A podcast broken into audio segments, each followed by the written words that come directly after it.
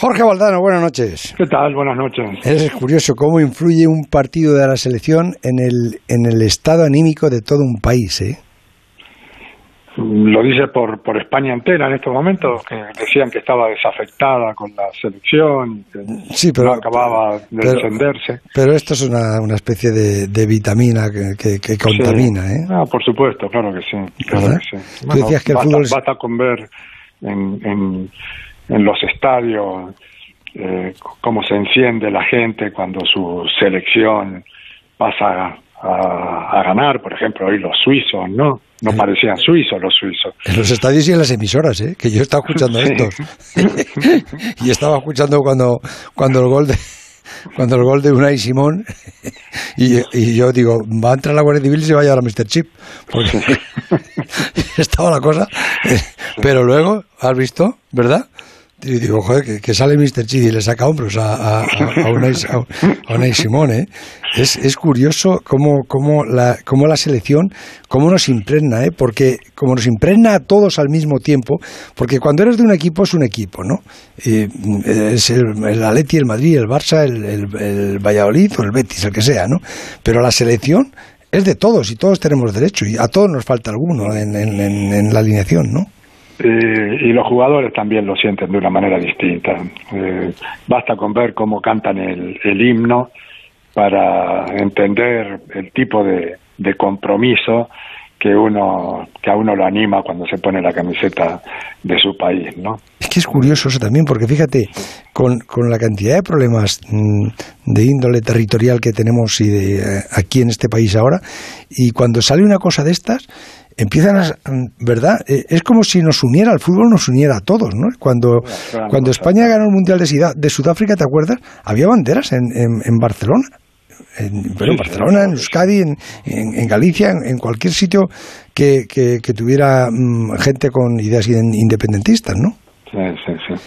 Pero bueno, hoy también es un, un día que habla bien del fútbol, ¿no? Eh, digamos que estamos últimamente diciendo que el fútbol compite con una gran cantidad de entretenimiento que uno puede encontrar, por ejemplo, en la red, que los chicos están, cambia que están cambiando el, el camino por una silla, eh, en fin, ese tipo de, de teorías que se van abriendo paso.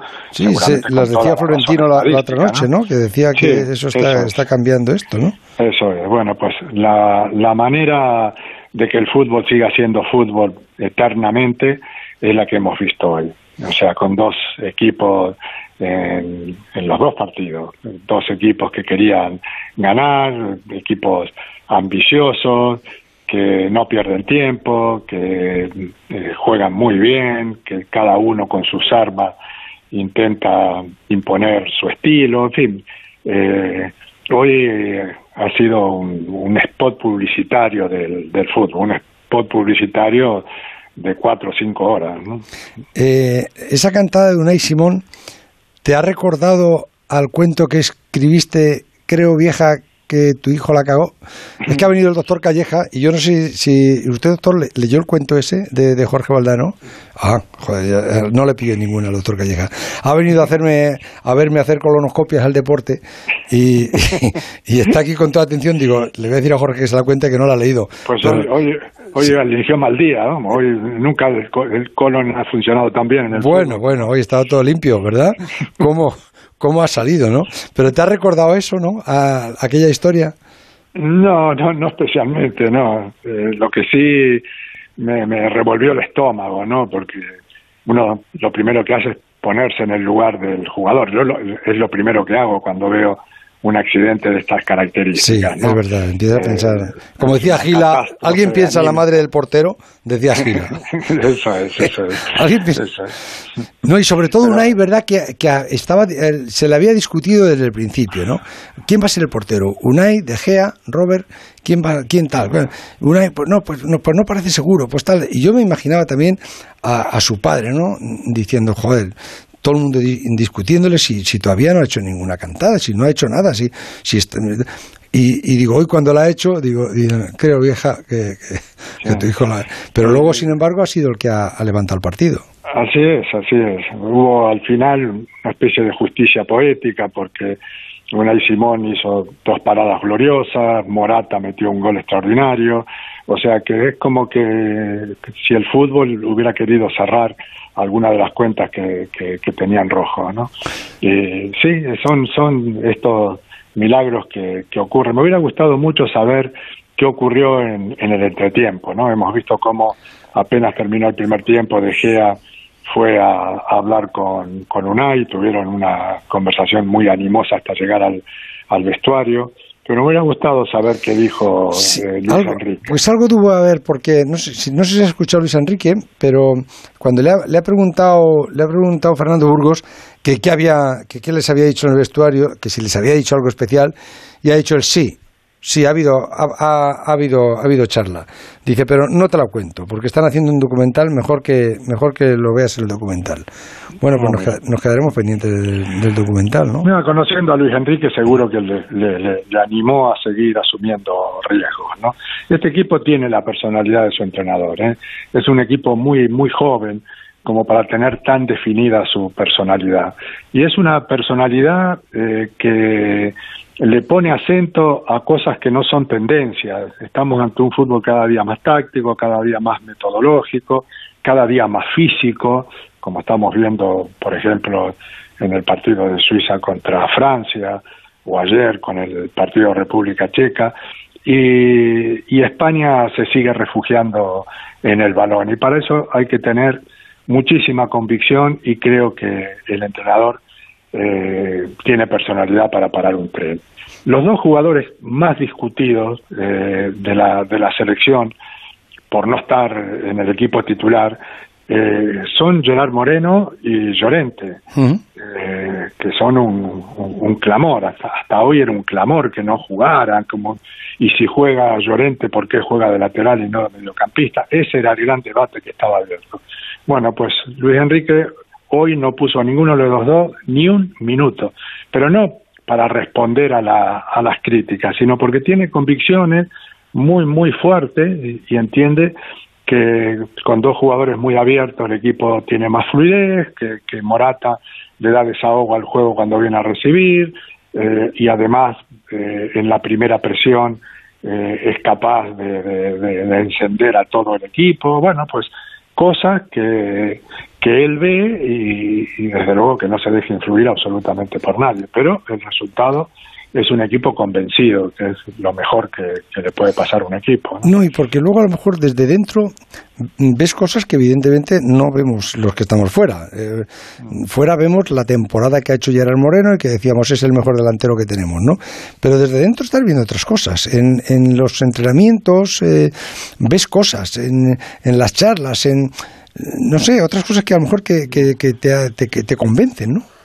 Tú que has sido entrenador. Por ejemplo, por ejemplo, cuando España mete el, cuarto y el quinto, eh, y al final del, del, partido, el festejo de los, de los suplentes, era un festejo tan emocionado como el de los titulares, ¿no? Esa una señal inequívoca de que hay muy buen rollo en, el equipo, ¿no? Gente que se conoce hace mucho tiempo, mucha gente muy joven, lo que ilusiona mucho, y, bueno, el, el resultado está siendo muy, muy bueno. Es verdad que no hay un especialista del gol, como hemos denunciado en los tres primeros partidos, pero el gol puede ser hijo del especialista o puede ser hijo del juego. Y cuando lo meten los goles, un mediocampista, un delantero centro, un extremo de un lado, un extremo del otro lado, es que el juego está y, desde el juego se encuentra el gol, ¿no?